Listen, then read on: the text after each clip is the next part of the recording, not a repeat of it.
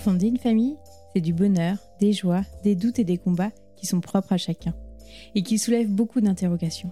Je suis Pauline et je suis la créatrice du podcast Ma petite famille. Dans ce podcast, vous écouterez des récits singuliers, authentiques et inspirants de parents qui partageront leur histoire du désir de fonder leur famille au quotidien avec leurs bambins. Je vais converser avec des parents anonymes ou plus connus, que vous suivez peut-être sur les réseaux sociaux, pour vous proposer, de par ces rencontres, un maximum d'histoires enrichissantes, bienveillantes et déculpabilisantes. Vous retrouverez tous les deuxième et quatrième vendredis de chaque mois un nouvel épisode. Pour suivre l'actualité du podcast, des invités et de ma vie de maman, rejoignez la communauté Ma Petite Famille sur Instagram.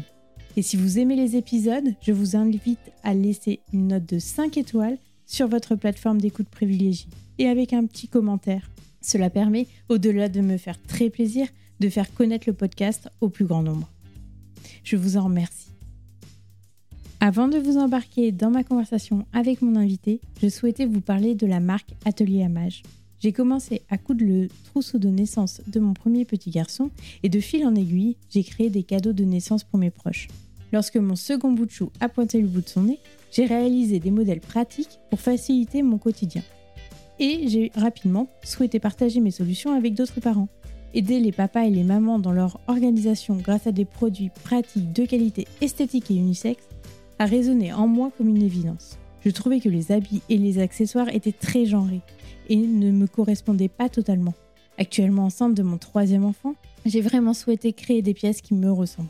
C'est ainsi que je me suis lancée et que j'ai créé ma marque, Atelier Amage. Sensible aux enjeux environnementaux et sociétaux, j'ai fait le choix de réaliser des produits unisexes aux motifs intemporels qui se transmettront de génération en génération et créeront des souvenirs.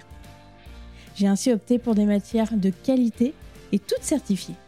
Ma première collection, Petit Amour, est composée d'articles porteurs de sens et de poésie. Vous trouverez des accessoires indispensables pour vos bouts de chou et une gamme de papeterie pour garder les souvenirs des importants moments de vie. Je vous invite à suivre le compte Instagram Atelier Amage, tout attaché, pour ne rien rater de l'actualité de la marque. Merci de votre soutien. Maintenant, je vous laisse avec l'épisode. Bonne écoute. Bonjour Alexandra, merci beaucoup d'avoir accepté de partager ton histoire au micro de ma petite famille. Nous allons aborder ensemble euh, ton quotidien de maman à la tête euh, d'une grande famille euh, et surtout l'histoire de ton petit prince que tu nommes ainsi, qui a été victime d'un tragique accident domestique il y a deux ans. Je tenais à te remercier tout d'abord de la confiance que tu m'accordes pour raconter ton histoire et l'envoi de ton livre, ton livre qui s'intitule Antoine, mon fils, qui est sorti le 2 juin dernier aux éditions Robert Laffont. Donc je commence toujours par les mêmes questions. Est-ce que tu pourrais te présenter, dire qui tu es, d'où tu viens, de qui est composée ta famille. Voilà, je te laisse te présenter. Merci. Donc, euh, bah, bonjour Pauline, euh, je m'appelle euh, Alexandra Lestan. je travaille comme, comme dirigeante dans un, dans un groupe européen et je m'occupe de, sujets autour de la responsabilité sociétale et j'accompagne des entreprises sur des problématiques autour de l'éducation et de la formation. Donc ça, c'est ma vie professionnelle, on va dire. Sur le volet plus familial, j'ai un mari formidable, bien qu'un peu, euh, comment dirais-je, agaçant parfois.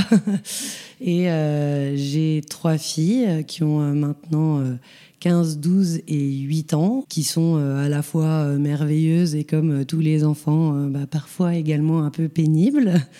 Et puis, bah, j'avais un petit garçon, Antoine, autour de, de, qui tourne cette histoire. Euh, qui est décédé il y a deux ans. C'est suite à, ce décès que j'ai écrit le livre bah, pour un certain nombre de raisons.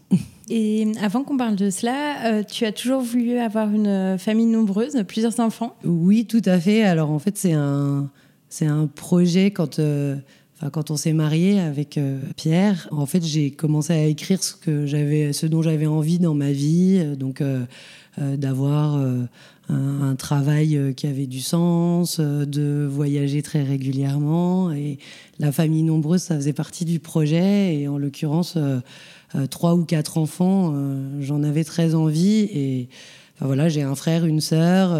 c'est aujourd'hui, ils font partie de mes meilleurs amis. cette fratrie, elle est très importante pour moi et j'avais envie de de reconstituer ça, euh, bah, assez égoïstement pour moi, mais aussi pour mes propres enfants. Donc, euh, vous êtes euh, peut-être marié et après, vous avez eu vos enfants? Tout à fait, on a fait les choses assez traditionnellement.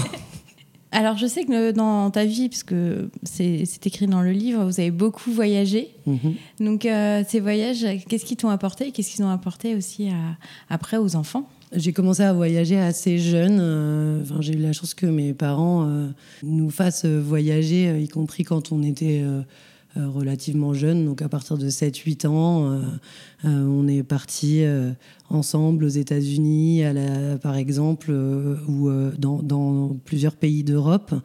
Et à chaque fois, j'ai trouvé que c'était une découverte des gens, des langues, des cultures, que ça ouvrait pas mal l'esprit sur des manières de fonctionner différentes, sur des niveaux de vie aussi qui sont pas du tout les mêmes et des conditions de vie qui sont, qui sont euh, très différentes, des, façons d'aborder, euh, j'en sais rien, la manière de manger, les règles de politesse, euh, et du coup de relativiser un certain nombre de choses, et puis de faire des super rencontres.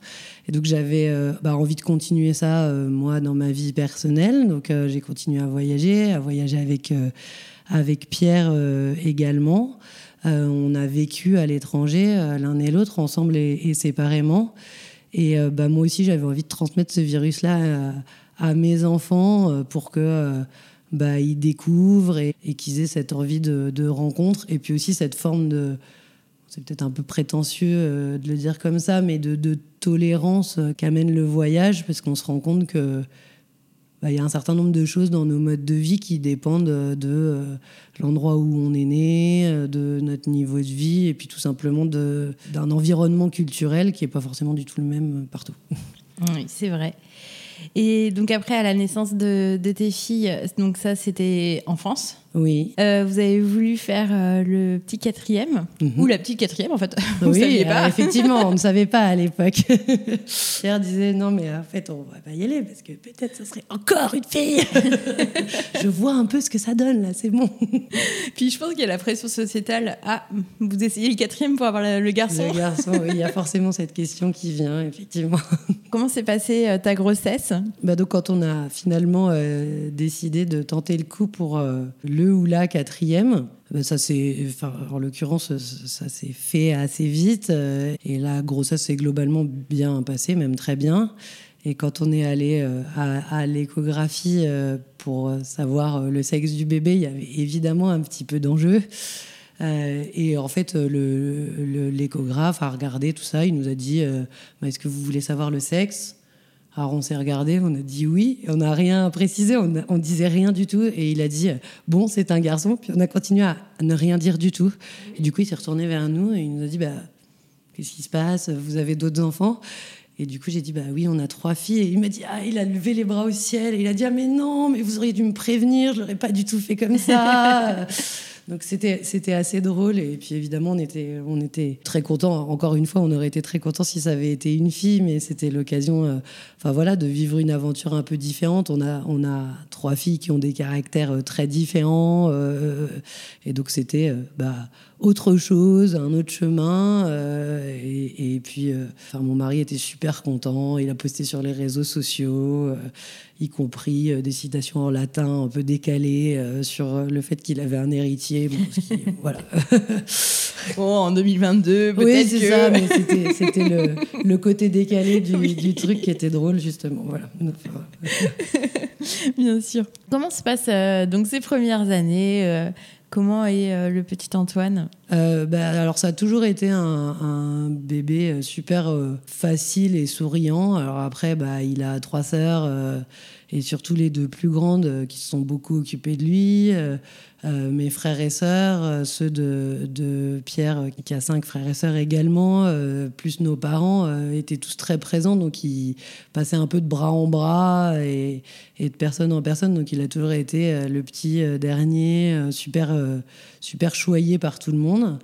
Donc très euh, facétieux, assez drôle. Il a enfin, voilà, parlé assez tôt, euh, il chantait tout le temps à tue-tête, il dansait, et surtout il faisait plein de bêtises tout le temps. Il était extrêmement créatif pour ça, et comme on lui passait tout parce que c'était le petit dernier, ses sœurs et même nous parents, je pense qu'on a voilà, on l'a laissé faire un peu, euh, et donc il nous, il nous, réjouissait assez régulièrement.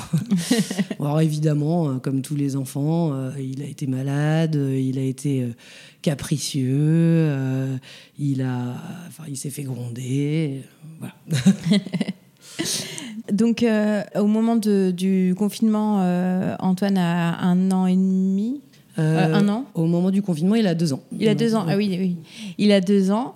Comment ça se passe à ce moment-là? Alors en fait, euh, au moment du confinement, euh, le week-end d'avant, quand il a commencé à y avoir des rumeurs de confinement, on, on était chez des amis dans l'Orne, donc en Normandie, pour passer le week-end. Et ils nous ont proposé de rester. On s'est dit, mais non, mais qu'est-ce que c'est que ces histoires? Bien sûr que non. Puis là, on est rentré à Paris le dimanche soir et le président a dit nous sommes en guerre, euh, blabla, vous connaissez la suite. Du coup, en fait, on s'est disputé un peu toute la soirée euh, pour savoir si on repartait, si on restait à Paris. Euh. Et puis finalement, on a fait la route en sens inverse et on est retourné se confiner en, Normandie. Donc, on a un confinement un peu particulier puisqu'on était 11. On était deux familles, eux ont trois enfants et nous, et nous quatre. Et on a passé le confinement dans cette grande maison avec un Wi-Fi où mes collègues a posteriori m'ont dit euh, non mais on t'a vu en 4 pixels pendant, pendant deux mois.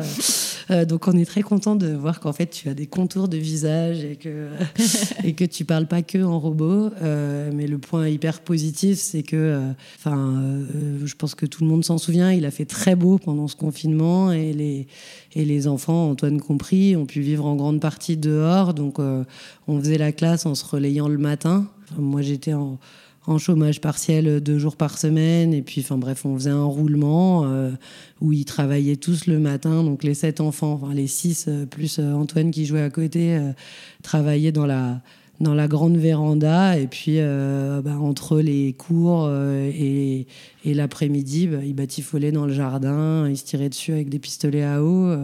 et donc, bah, ils ont vécu tous, Antoine compris, leur meilleure vie. Et nous, on en a profité aussi puisque on a pu aller se balader entre deux visios, euh, découvrir les environs, euh, faire un petit peu de vélo dans le kilomètre autorisé, bien entendu. Euh, et du coup, avoir un confinement où finalement on n'a pas eu cette impression de d'être emprisonnés ou les uns sur les autres que je pense beaucoup ont, pu vivre à ce moment-là. Donc on a eu énormément de chance et puis avec le recul, avec ce qui est arrivé à Antoine, d'autant plus d'en profiter tous ensemble euh, de manière super euh, positive. Oui, c'est pour ça que je voulais revenir sur ce moment parce que bah, on va arriver à, l'après-confinement, à la journée euh, tragique du, 27 juin 2020. Est-ce que tu, tu, peux nous dire dans quel contexte en fait cet accident est arrivé? Oui, alors bon, je le raconte en détail dans le livre hein, pour ceux qui souhaitent le, livre, le lire, mais Enfin, globalement et très simplement, euh, Antoine était couché un soir dans son lit parapluie. Euh, il y avait une des fenêtres de la maison euh, qui était entrouverte parce qu'il faisait très chaud. Et on habite au cinquième étage. Il est sorti de son lit, il a quitté la pièce, il a trouvé une chaise, il est monté dessus. Il est, il est mort dans la nuit de l'accident, dans l'ambulance qui, qui l'emmenait à l'hôpital. Donc ça a évidemment été extrêmement violent, puisque, enfin voilà un jour, un après-midi, euh, euh, on a, et je dis on parce que c'est pas que moi, sa maman, euh, toute sa famille, ses, ses sœurs, un petit garçon super joyeux dans la maison, et puis, enfin voilà, du jour au lendemain, il n'y a plus rien. Donc, on a été extrêmement bien entourés immédiatement après le drame et depuis par nos familles, nos amis qui ont été là voilà, qui nous ont, je pense que j'emploie cette expression dans le livre, mais vraiment euh, portés à bout de bras, en tout cas au, début, et qui, euh, et qui sont vraiment mis dans une posture de euh, on est là pour vous. Et donc, évidemment, ça a été, c'est toujours extrêmement douloureux. pour autant, ben, on a aussi vécu depuis des choses merveilleuses par, grâce à tout l'amour qui nous a été donné. Et puis, bah, on chemine petit à petit euh, avec aujourd'hui cet événement dans nos vies. Euh, et là encore, je dis on, je devrais dire nous pour être. Mais c'est toute la famille euh, et, tout, et même nos amis. C'est un, drame qui me touche évidemment moi en tant que maman, mais qui touche tout notre entourage en fait. Il y a une phrase dans le livre, donc je ne vais pas la citer totalement, mais en gros, tu dis, je, on me dit que je suis une, une, femme courageuse, que tu es forte, et tu dis que c'est difficile à entendre. Mm. Pourquoi? En fait, c'est une phrase qu'on m'a beaucoup dit juste après.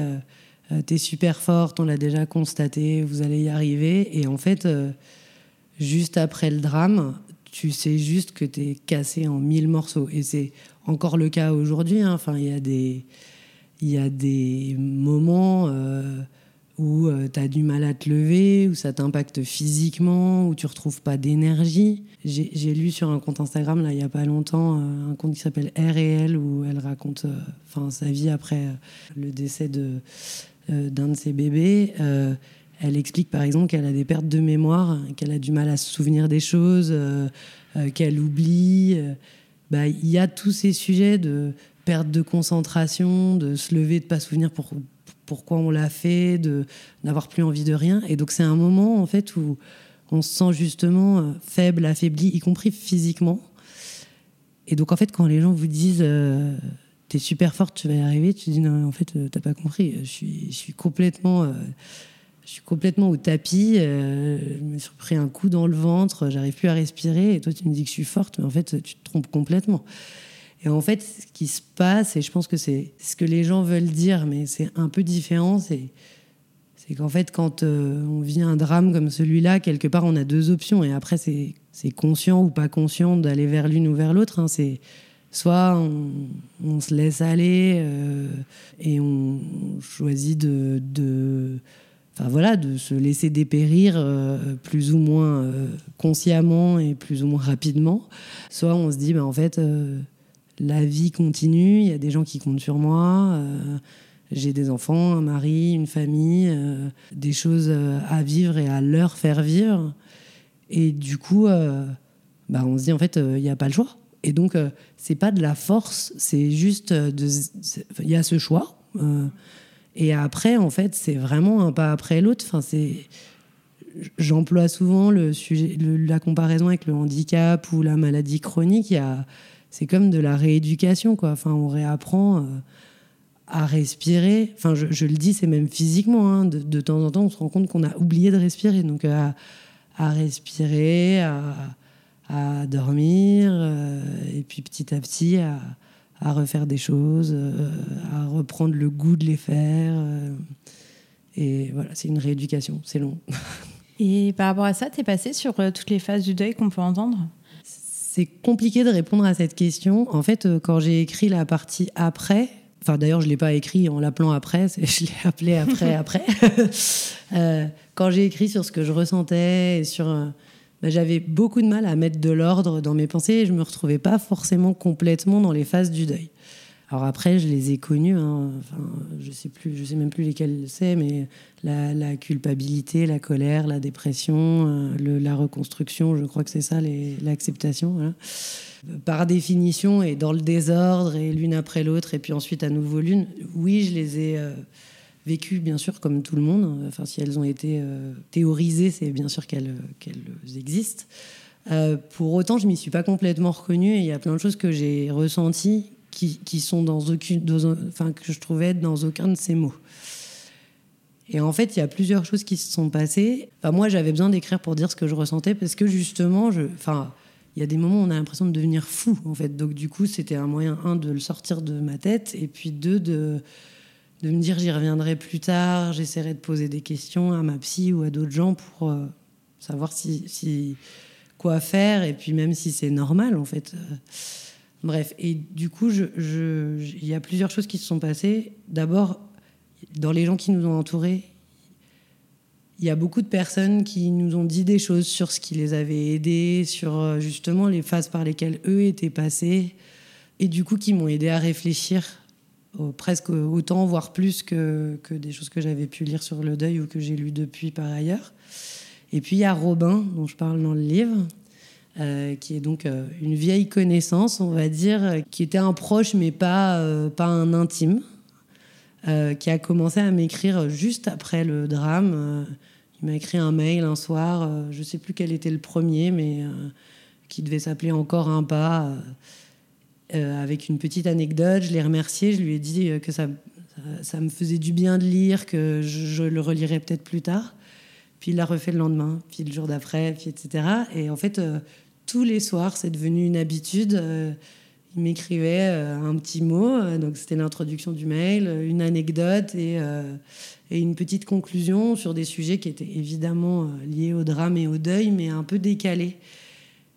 Et je sais pas comment l'expliquer, mais ça, m'a beaucoup aidé à mettre un peu mes idées en place, à les, à les trier, à me dire ah oui c'est vrai, euh, c'est une manière de voir les choses. Bah, je suis pas d'accord avec ça, mais bah, ça m'a aidé à cheminer en fait, tout simplement. Et on le voit bien dans le livre parce que tu mets euh, des extraits. Je suppose que c'est que des extraits. Tout à fait. il n'y a pas tout. Et on voit bien que dans chaque extrait, en fait, il y a une. Euh, le cheminement avance jusqu'au dernier que tu mets où euh, on n'est on n'est pas tout à fait à la fin parce que comme tu dis, je pense que ça sera jamais fini. Euh, mais euh, on voit vraiment qu'entre le premier extrait et le dernier, il y a hum, une chronologie et, et comme si ça, hum, voilà, la pente était surmontée et que maintenant il fallait vivre avec ça, mais positivement. C'est effectivement l'objectif de montrer ça. À vrai dire, dans la réalité, c'est beaucoup plus le bazar que ça. Il y a des retours d'arrière réguliers. D'ailleurs, euh, c'est vague, euh, j'en parle aussi. Et on repart en avant euh, petit à petit. Mais, mais oui, clairement, il y a cette idée de cheminement et de travailler les aspects positifs. Et puis aussi de se dire, en fait, tout ce que je laisse sous le tapis, c'est pas une bonne image, mais ça peut pourrir, en fait. Enfin, ça peut se dégrader. J'avais envie de pas laisser de côté aucun des sujets et ça m'a beaucoup aidé de, partir de ces, de ces mots euh, que Robin m'a envoyés, parce que du coup, je me suis dit, OK, moi, je pense à des choses, lui, m'envoie ça. Comment est-ce que ça se répond? Et est-ce que je, suis allée au bout de ça? Est-ce que quand je lui réponds de cette manière, ben c'est donc c'est un dialogue euh, qu'on a eu une partie entre nous et puis que j'ai eu une, en partie avec moi-même que je livre dans le livre, euh, que je livre dans le livre, ce n'est pas très élégant, mais voilà. Et vraiment, oui, il y, a cette idée de aller gratter la plaie pour l'aider à cicatriser, d'une part, et puis euh, comment est-ce qu'on on construit quoi, euh, sur, euh, sur ce qui s'est passé. Et on peut tourner autour autant qu'on veut sur qu'est-ce qu'il aurait fallu faire différemment, qu'est-ce que, qu'est-ce que, où, comment ce serait si. Et, où on peut se dire, et c'est ce que j'essaye de faire tous les jours et tous les matins, c'est arrivé euh, à partir de maintenant, euh, qu'est-ce que j'en fais Qu'est-ce que nous en faisons pour euh, nous construire avec, avec la vie d'Antoine et aussi son décès dans le décor de nos existences bah, ça fait une bonne transition parce que j'avais la question comment as-tu surmonté la culpabilité? Parce que ce soir-là, en fait, tu étais seule avec les enfants. Comment, en tant que mère, femme, tu t'es dit c'est de ma faute ou pas du tout? Ou je pense que tu te l'es dit. Mais euh, comment tu as surmonté ça? Ça doit être très dur. Alors, c'est un sujet dont je parle dans le livre. Je pense qu'on n'en fait jamais complètement le tour. J'étais là, euh, il était sous ma responsabilité, euh, il est tombé. Donc, je peux tourner le truc comme je veux. voilà. Une fois que j'ai dit ça, en fait, il y a plusieurs manières de gérer le sujet. je vais revenir au côté émotionnel, mais si je parle d'un point de vue rationnel, le premier, c'est de se flageller jusqu'à ce que mort s'en suive et de se dire euh, c'est ma faute, c'est ma très grande faute. Bon, quel que soit le sujet et, avant ce drame, j'ai jamais considéré que c'était une très bonne option. Euh, bon, dans les faits, euh, s'il faut payer, je crois que c'est fait.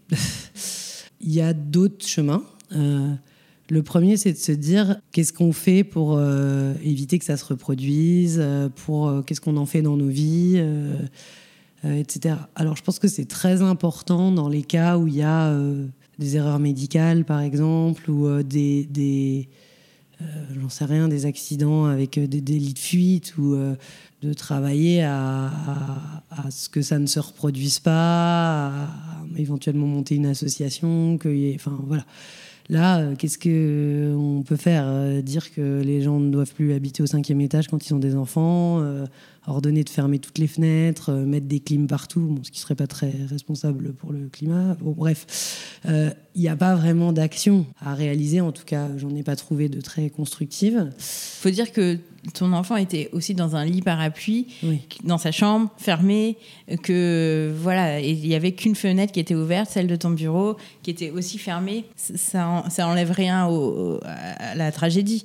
Mais euh, c'est vrai qu'on ne pouvait pas se douter qu'il allait sortir du lit. et, à la fois, encore une fois, je me suis refait mille fois le film. Je pense que c'est le cas de tout le monde. Euh, la veille, il avait fait une connerie similaire. Euh, on aurait pu l'anticiper. Enfin bref, on, peut se refaire le film, encore une fois, plein de fois. Mais bon, bah, enfin, voilà, l'accident est arrivé. Et se dire ça aurait pu être fait différemment, bon, bah, ça fait ça, ça, ça, change pas notre présent. Quoi. du coup, moi, ce ce à quoi j'ai réfléchi, c'est euh, c'est du coup qu'est-ce que j'en fais? J'ai un, enfant qui est décédé, ça a révolutionné, ça a révolutionné toute ma vie. Euh.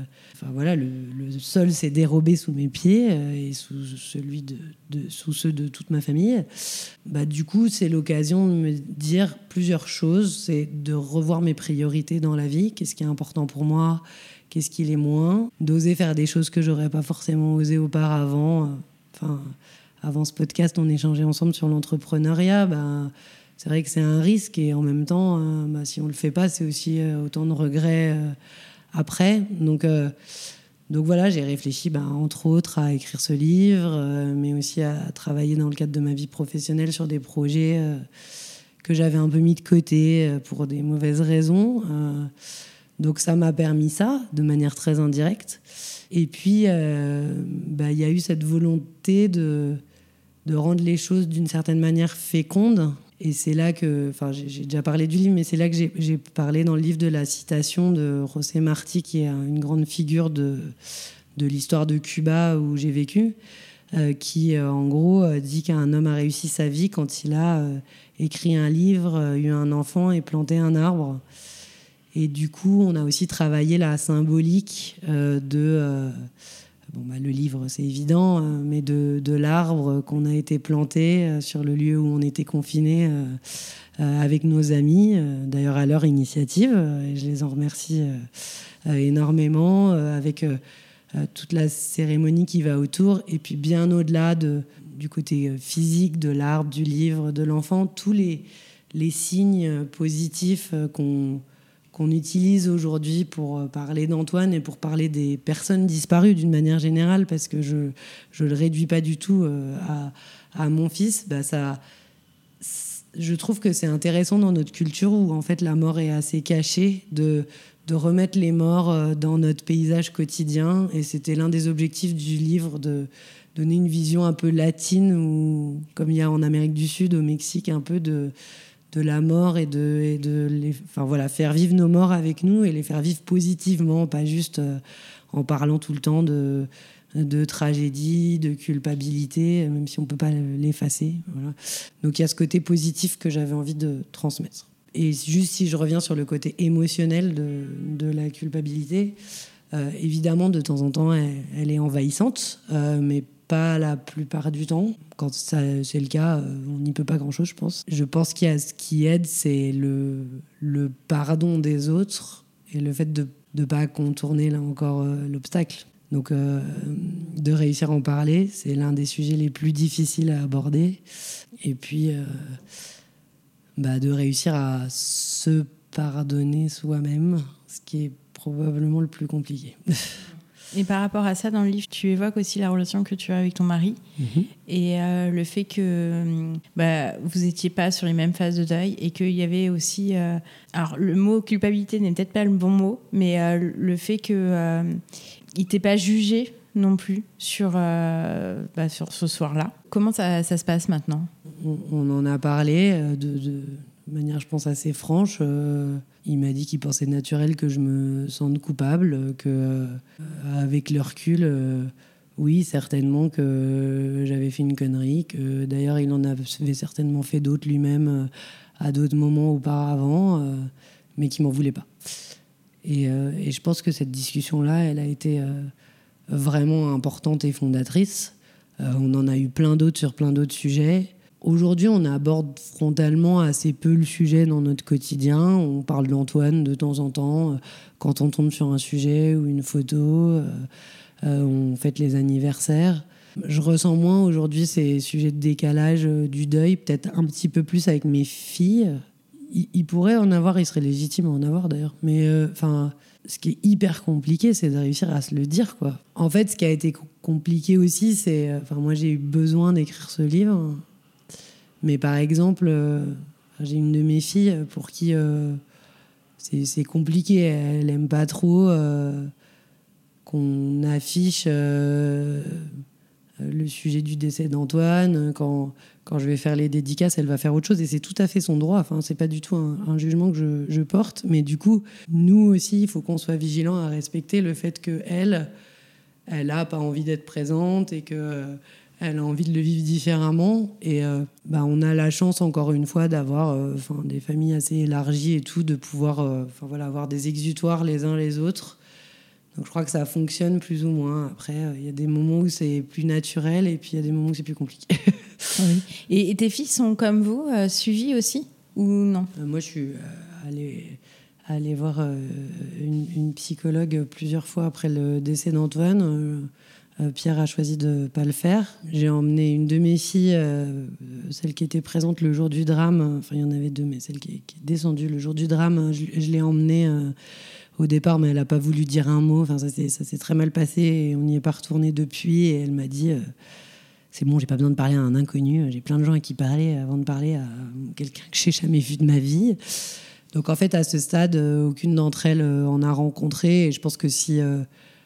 Voilà, j'ai laissé cette porte ouverte, mais je vais pas non plus frapper à leur porte tous les matins en leur disant Et là, aujourd'hui, vous avez besoin, vous ressentez le besoin?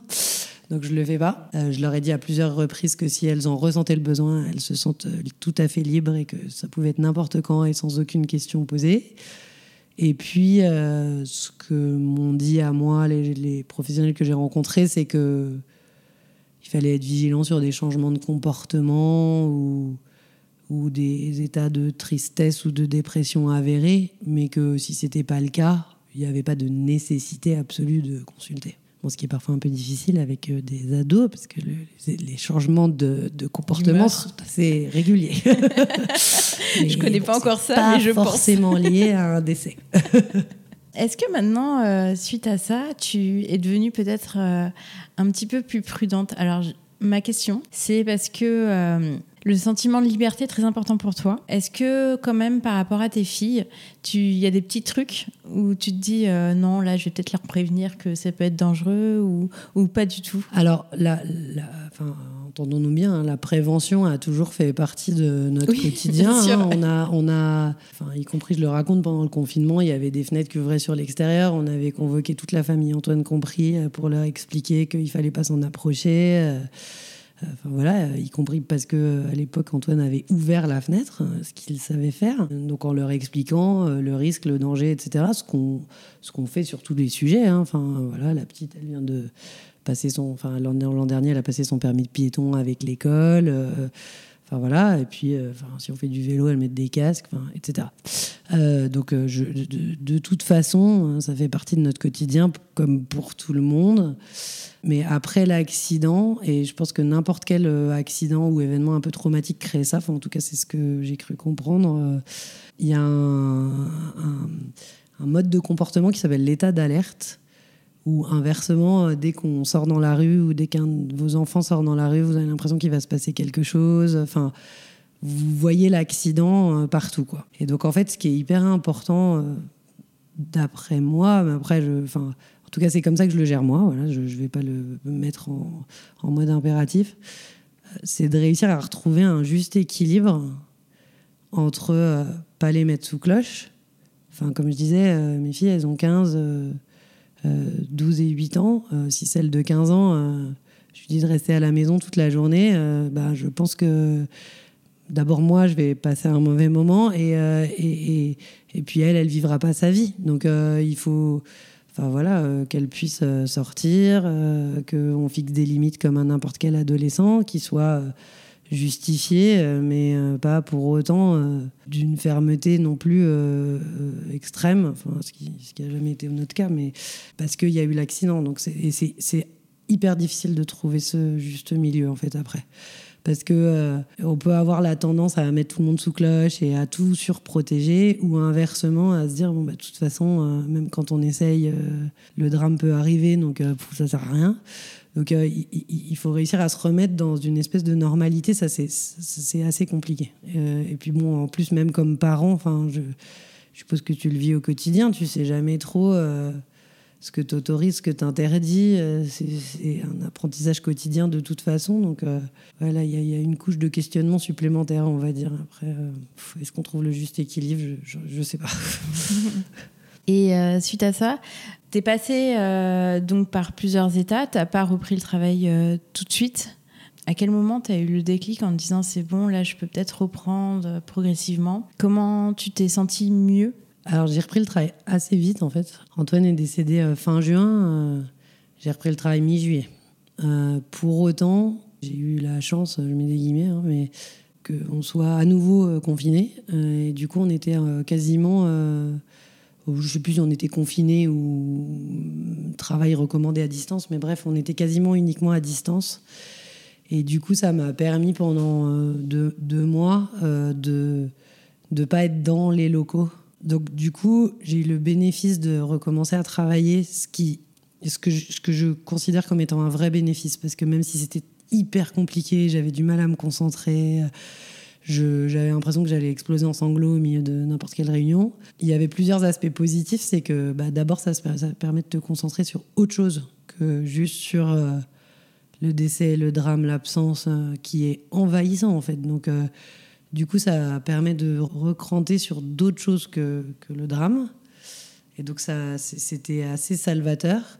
Et en plus, comme j'étais à distance, il n'y avait pas. Euh, bah, d'abord, si je, me retrouvais à me mettre à pleurer, bah, je pouvais couper mon micro, ma caméra. Enfin, c'est beaucoup moins gênant que de quitter une salle physique. J'ai pas eu à, avoir la machine à café, les gens à, qui on ne sait pas quoi dire, en tout cas pas tout de suite.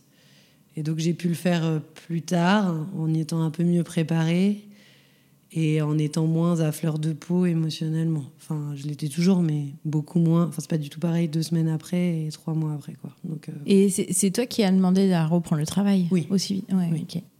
Euh, pour le coup, enfin, mon entreprise et mon patron étaient vraiment admirables. et mon patron m'a dit tu prends tout le temps que tu veux dans les, dans les deux sens. Tu veux revenir demain, tu reviens demain. Euh, tu reviens que dans six mois, tu reviens dans six mois. Donc, euh, enfin, vraiment, enfin, il a lui-même vécu un, drame personnel. Il a perdu son fils euh, également. Donc, je pense que cette expérience-là l'a forcément guidé dans la manière dont il a géré mon propre drame. Mais, enfin, en tout cas, j'ai été euh, et de sa part et de la part de mes collaborateurs, euh, collègues, etc., de, de, énormément de bienveillance euh, tout le temps. Ils m'ont, ils m'ont à la fois protégé, mais aussi réintégré. Donc, enfin bon, bref. Donc le, le travail, ça m'a beaucoup aidé. J'en ai parlé en premier et c'est ça que j'aurais dû mettre en premier, l'entourage, hein, la famille, les amis. Pour avoir fait un autre podcast, ou même plusieurs, où on parle du deuil périnatal, il n'y a pas des amis qui se sont peut-être éloignés ou des gens euh, qui ne savaient plus quoi te dire peut-être? Pas méchamment, hein, mhm. mais euh, parce qu'ils étaient mal à l'aise. Alors il y a beaucoup de gens qui nous ont dit ça et euh, il y a une personne, l'oncle de mon mari qui a, qui a perdu sa petite fille, qui m'a dit l'inverse, qui m'a dit vous aurez des amis formidables, vous verrez. En fait, tu as les trois cas de figure. Tu as les gens qui restent normaux et ça c'est déjà... assez incroyable dans une situation comme celle-là. Ils sont comme avant, ils sont là comme avant, euh, voilà. Il y a ceux qui s'investissent plus, qui euh, ressentent le besoin euh, de d'aider, d'être plus présents, etc.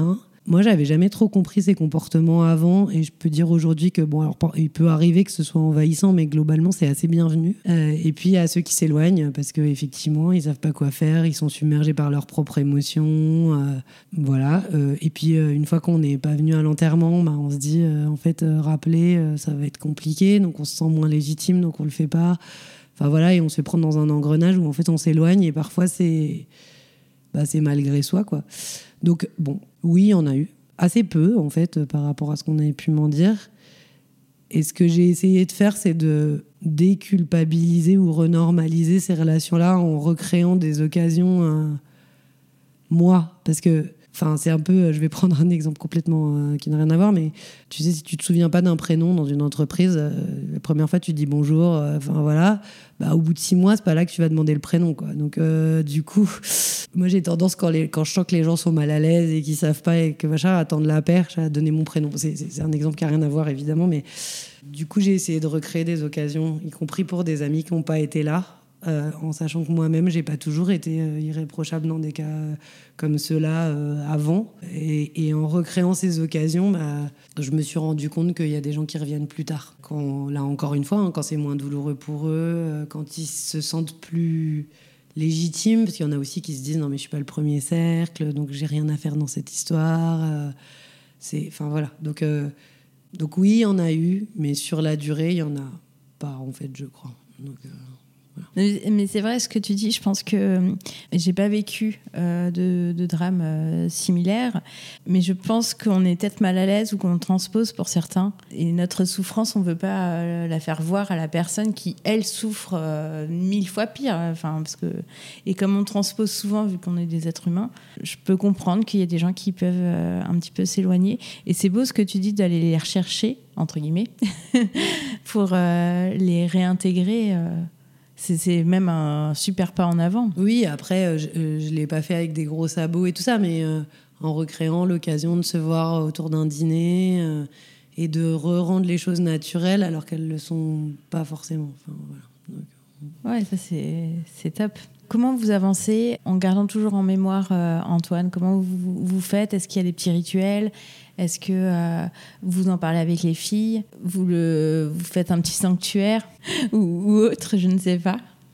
Euh, bah, je, vais, répondre sur les trois sujets. En fait, euh, sur les rituels, on en a assez peu. En fait, les deux seuls événements, c'est plutôt à mon initiative ou à l'initiative de nos proches. C'est son anniversaire où du coup, je pense que ce qu'on a fait l'an dernier, qui était de faire une espèce de secret birthday, où on s'est tous offert des cadeaux euh, secrets, euh, voilà, je pense que c'est quelque chose qu'on va renouveler, c'est assez joyeux, euh, donc c'est plutôt sympa de, de, de maintenir. L'anniversaire de son décès, c'est difficile d'en faire abstraction, surtout qu'en général, ce jour-là, et c'est très bien, on reçoit beaucoup de messages enfin, de, nos proches euh, et tout ça, bah, c'est plus compliqué parce que euh, c'est évidemment euh, pas un anniversaire très positif. Jusqu'à présent, on a, on a fait des choses pas forcément tous ensemble, mais où on était entourés. Donc voilà, tout simplement. le reste, on n'a pas vraiment de rituel établi. On a voilà, un tableau sur la cheminée avec l'album avec photo. maman, un album photo chez elle aussi. A ma famille qui m'a offert une toile euh, qui est, euh, qui est dans notre escalier euh, avec un beluga. Donc il y a, y a des petites touches dans la maison qu'on a essayé de. Là, je vais parler pour moi et puis je vais dire ce qu'en ce qu'en pensent mes filles. Qu'on a essayé de rendre à la fois. bah, ça fait partie de nos vies, donc c'est présent, etc. Et à la fois pas. je vais employer une expression anglaise, mais pas trop in your face. Enfin, pas. Enfin, voilà, ostentatoire. Ostentatoire. Et puis si quelqu'un arrive qui ne nous connaît pas il pourrait éventuellement se poser la question, mais il n'y a pas écrit euh, Mon fils est mort sur tous les murs de la cuisine. Enfin, voilà, ça serait assez lourd à porter. Ou, enfin, voilà. Mais là-dessus, pour le coup, je pense que c'est un des sujets sur lesquels on a le plus de mal à se mettre d'accord en famille. Enfin, j'ai deux de mes filles euh, qui voudraient qu'il y ait plus de photos, euh, que qu'on rende les choses plus évidentes, plus visibles. J'en ai une qui me dit non mais cette toile, hein, c'est bon quoi. Donc, euh, c'est hyper compliqué de trouver un équilibre euh, entre ce que chacun considère comme le juste euh, équilibre. Voilà. Du coup, dans leur chambre, elles font ce qu'elles veulent et on a essayé de faire quelque chose d'un peu milieu du chemin dans le reste de la maison. Voilà. et puis, j'ai vu qu'elles avaient chacun quelque chose de ton fils. Euh, vers elle qui, qui les avait marqués en fait. Tout à fait. Euh, des photos évidemment, un pyjama pour l'une, le doudou pour, euh, pour l'autre. Voilà. Donc elles ont chacune quelque chose. Et puis moi, bah, j'ai besoin de, de faire vivre son souvenir. Alors du coup, j'ai, enfin, pour le coup, je vais un petit cran plus loin. Donc, il y a le livre, évidemment, il y a le compte Instagram, et avec bah, des rituels qui, du coup, sont qu'à moi, qui sont bah, le livre posté des quatre coins du monde, par exemple. Je pense qu'aujourd'hui, dans mes amis ou même personnes que je connais pas et qui me suivent sur Instagram, dès que quelqu'un voit un papillon, il m'envoie la photo et j'adore. Enfin, voilà. Donc, c'est quelque chose qui se crée un peu naturellement. Il y a aussi les arbres à prière, où il y a des gens qui nouent des, des rubans dans des arbres à prière euh, quand ils voyagent. Euh, euh, avec une pensée pour nous et pour Antoine, et ben moi je trouve ça top et pour moi c'est bien et voilà. Parce que pour la petite histoire, les papillons c'est les papillons jaunes. Oui. Donc à chaque fois qu'il y a un papillon jaune, en fait ça renvoie à Antoine. Oui, c'est un signe que j'y vois. Une petite question par rapport à, tes filles. Euh, en aparté, avant qu'on commence le podcast, on parlait euh, aussi de la fratrie, du fait que tu avais des enfants euh, avant Antoine. Est-ce que ça t'a aidé aussi à surmonter le drame d'avoir aussi tes enfants? Enfin, on en a discuté un petit peu, mais peut-être que tu pourrais expliquer encore en, en quoi ça t'a aidé d'avoir les filles? Alors, c'est très ambivalent en fait. Euh, donc là, je me suis d'ailleurs pas mal posé cette question hein, quand j'ai eu des, proches qui ont perdu des enfants, qui avaient d'autres enfants. Alors la réponse, c'est quand on a d'autres enfants, c'est quand même évidemment euh, les, autres enfants sont la raison de se lever, quoi. Donc euh, c'est quand je disais on a un choix qui est pas forcément très conscient entre se laisser aller et, et prendre le chemin de la vie ce qui fait reprendre le chemin de la vie. Euh, enfin, les enfants, ça en fait vraiment partie. Et, euh, je pense que c'est plus difficile euh, enfin, quand il n'y en a pas. Pour autant, ça rajoute aussi d'une certaine manière un niveau de complexité pour plusieurs raisons. D'abord parce que elles, elles souffrent de la mort de leur petit frère. Et donc, bah, en tant que maman, c'est hyper dur de les voir souffrir.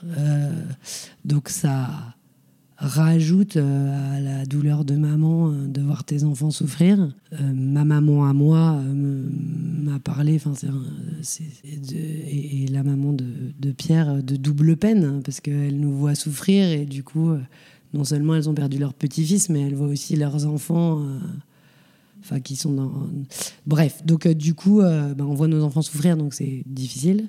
Et puis, ben, quand un de, tes enfants euh, décèdent, c'est tellement, je le disais, le sol qui se dérobe sous tes pieds que il y a un côté, euh, enfin, si, jamais euh, ça arrive encore, je me remettrai jamais. Est-ce que tout ce que je fais est pas vain? Enfin, c'est c'est assez dur en fait de retrouver le chemin de la vie et du sens et de se dire.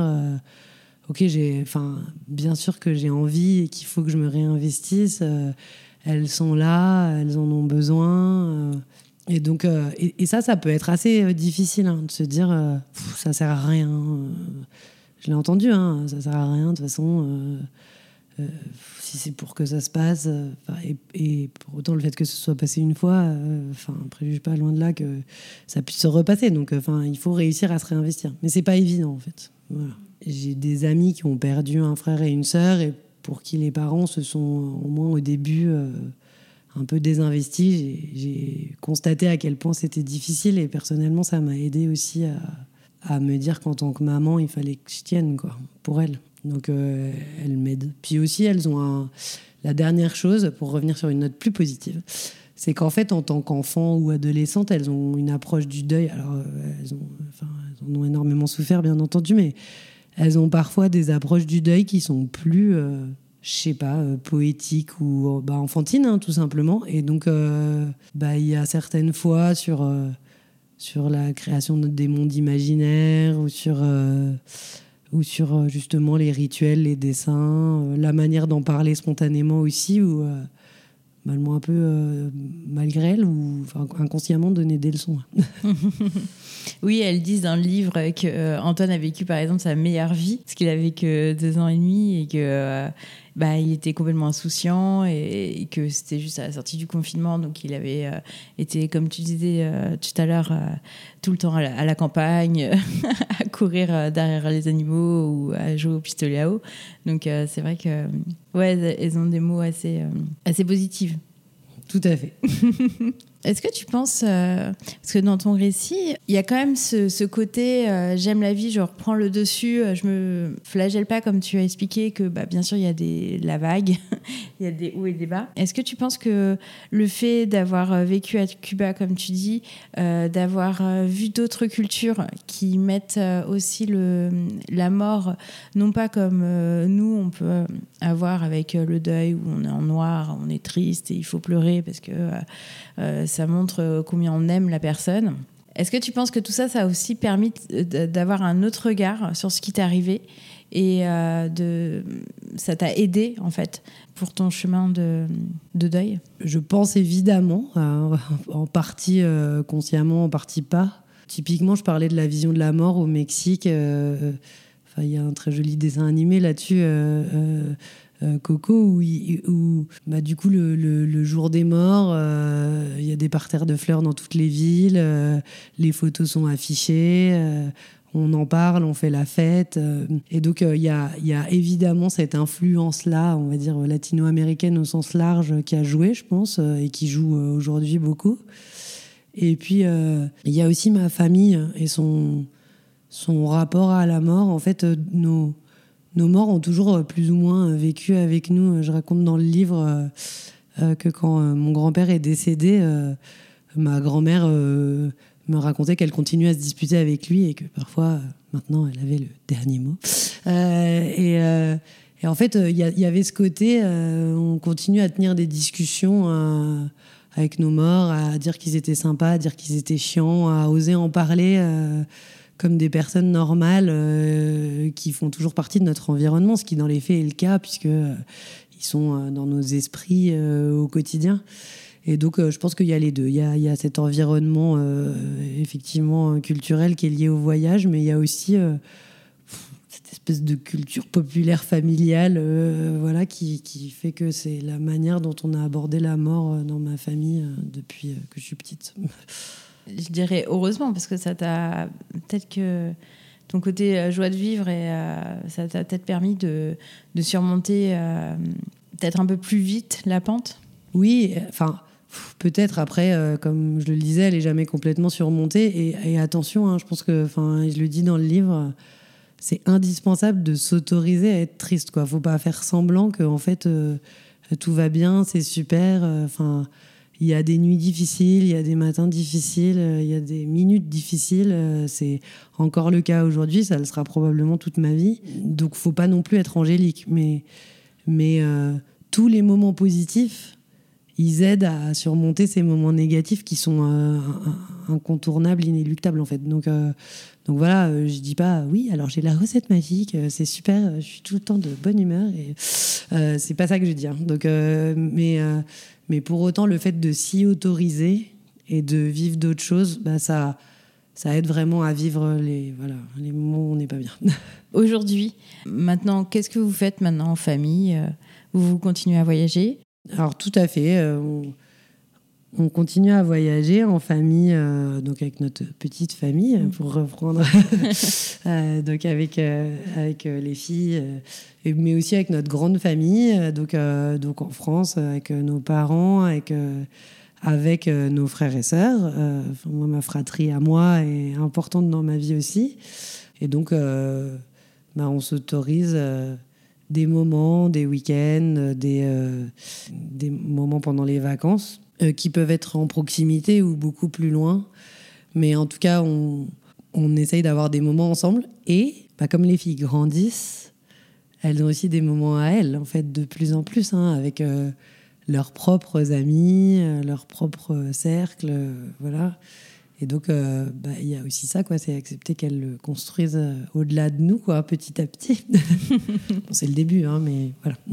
Ouais. Eh ben, merci beaucoup. Merci de ton partage. Euh, merci euh, de ta transparence par rapport à ton récit et euh, de, de, tous les éléments qui ont fait que tu arrives maintenant à accepter cette tragédie et à la surmonter avec des hauts et des bas, bien sûr. et moi, j'ai l'impression que en t'écoutant, la peur, ça n'évite pas le danger et que En fait, euh, bien sûr, il faut faire attention, évidemment. ça, bien sûr, mais que euh, au-delà de ça, il faut pas s'enfermer après euh, une, une épreuve tragique comme celle que tu as vécue, et que on peut accepter et ne pas culpabiliser si on a des moments joyeux. Et c'est une belle leçon de vie, je trouve. En tout cas, bravo. Bravo pour le chemin que tu as parcouru. Ton livre, euh, le fait euh, d'avoir planté euh, ce grand arbre, et puis qui grandira avec Antoine. Et c'est beau l'imaginaire aussi que vous avez, donc tu me disais par rapport à ta famille, où on peut parler aux morts, il n'y a pas de souci, et par rapport aux petits signes de la vie courante, où on peut se dire qu'Antoine est à côté de nous. Ça, c'est vraiment des choses que moi, qui n'ai pas vécu de, tragédie comme ça, on fait pas attention. Je pense, on voit un papillon, on fait pas attention qu'il y a un papillon, quoi. Ou euh, on voit un oiseau. euh, c'est et c'est vrai que euh, vivre l'instant présent et contempler, c'est aussi quelque chose de très important. Oui, bah, je suis. Un peu une digression, mais je trouve que c'est ça va bien avec ton, ton récit, ton témoignage de bah voilà d'espoir et de de pas vivre dans la peur et d'avancer, même si c'est très dur.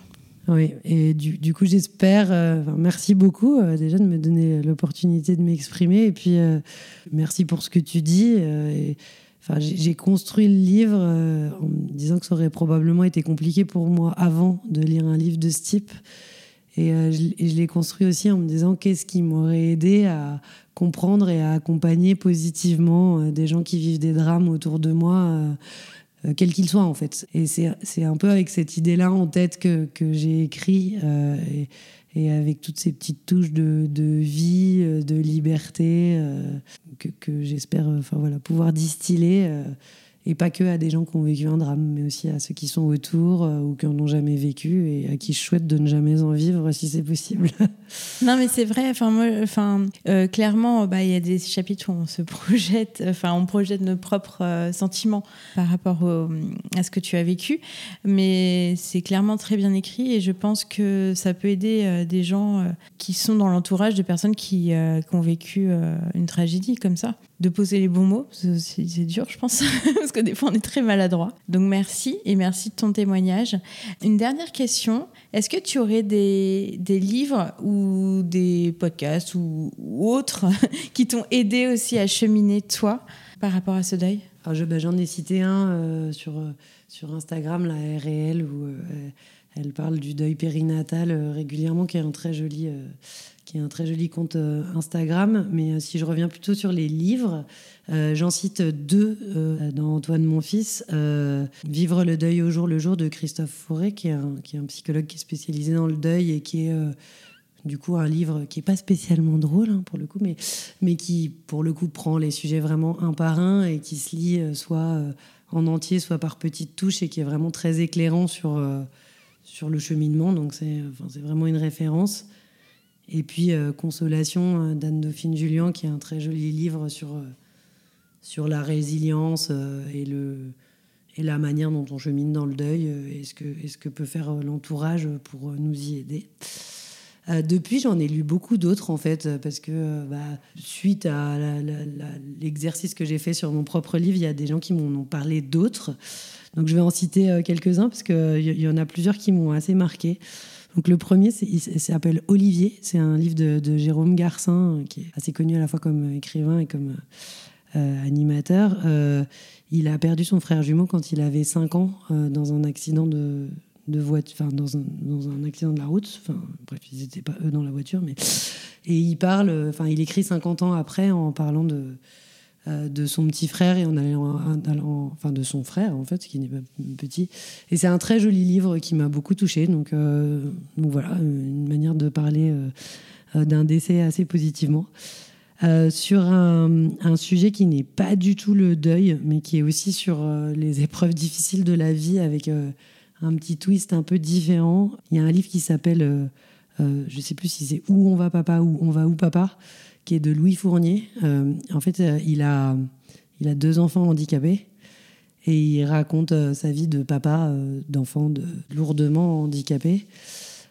C'est assez caustique, c'est parfois à la limite potentiellement dépassé du choquant, mais du coup c'est assez rafraîchissant parce que, on se rend compte aussi de cette espèce de révolte de, on peut pas faire du politiquement correct toujours sur ces sujets-là. Et donc, bah, il y a des moments où on est un peu obligé de sortir du cadre pour exprimer des sentiments qui sont forcément, voilà, pas toujours facile à exprimer. Bon bah top. Eh ben merci encore Alexandra. Merci beaucoup. Merci Pauline. Si vous entendez ce message, c'est que vous avez écouté l'épisode jusqu'au bout. Et je vous en remercie grandement. Je vous invite à me laisser un commentaire pour continuer les échanges et à mettre la note de 5 étoiles si l'épisode vous a plu. Cela contribue à augmenter la visibilité du podcast sur les plateformes. Merci beaucoup de votre soutien et à bientôt pour le prochain épisode.